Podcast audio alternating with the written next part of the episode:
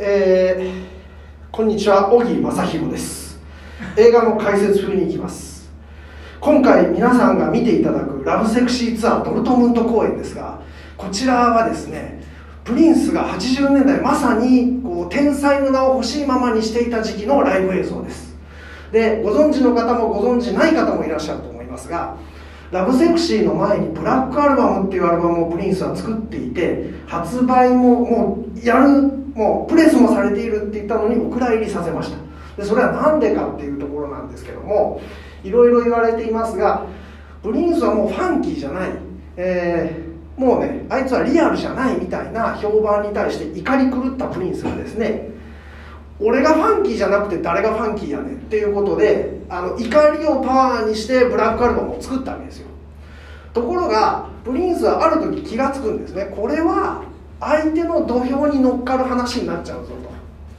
その俺のやりたいことは本当は何だったんだろうってきっと考えたと思うんですよね。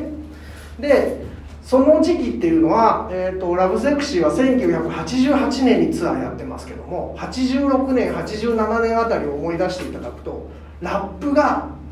ドーンと盛り上がってる時期です。パブリックエネミーとかランディ MC は86年ですけどパブリックエネミーあたりがドーンときてラップに市民権が出てきた頃が87年頃からでそうすると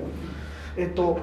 楽器を弾けなくてもターンテーブルさえあれば音楽はやれるんだとで歌が歌えなくてもリズムに合わせて韻を踏めば音楽はやれるんだっていうことですごくそこで大きな革命が起きるわけですがそれと同時にやっぱりラップで今までなかった日常を歌うことがリアルであるっていうふうにされるわけですよね。それに比べてプリンススーパースターのプリンスはお前なんかリアルじゃねえよ。きらびやかなステージなんかそれはかっこよくないよっていう多分時代の流れがあったはずなんです。でさらに言うと89年から90年以降になるとグランジロックが出てきてニルバーナとかのあの小汚い格好ですよね。あれでロックをやることがリアルだっていうふうになってくる。その時代の流れに対してプリンスは結構一緒にその同じ土俵に乗ろうとしていたわけですよ。ブラックアルバムで。俺もリアルだ。でも違うんです。プリンスは気が付いてちょっと待ってこれは俺のやるべきことじゃないと。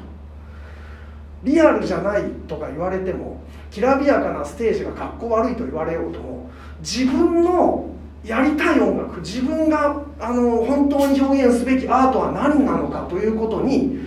真摯に向き合ったアルバムが「ラブセクシー」でありあのジャケットであり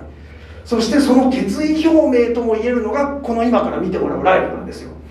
なので最初から車に乗って登場したりですね舞台上に変なセットがあったりまあもちろん気持ち悪かったり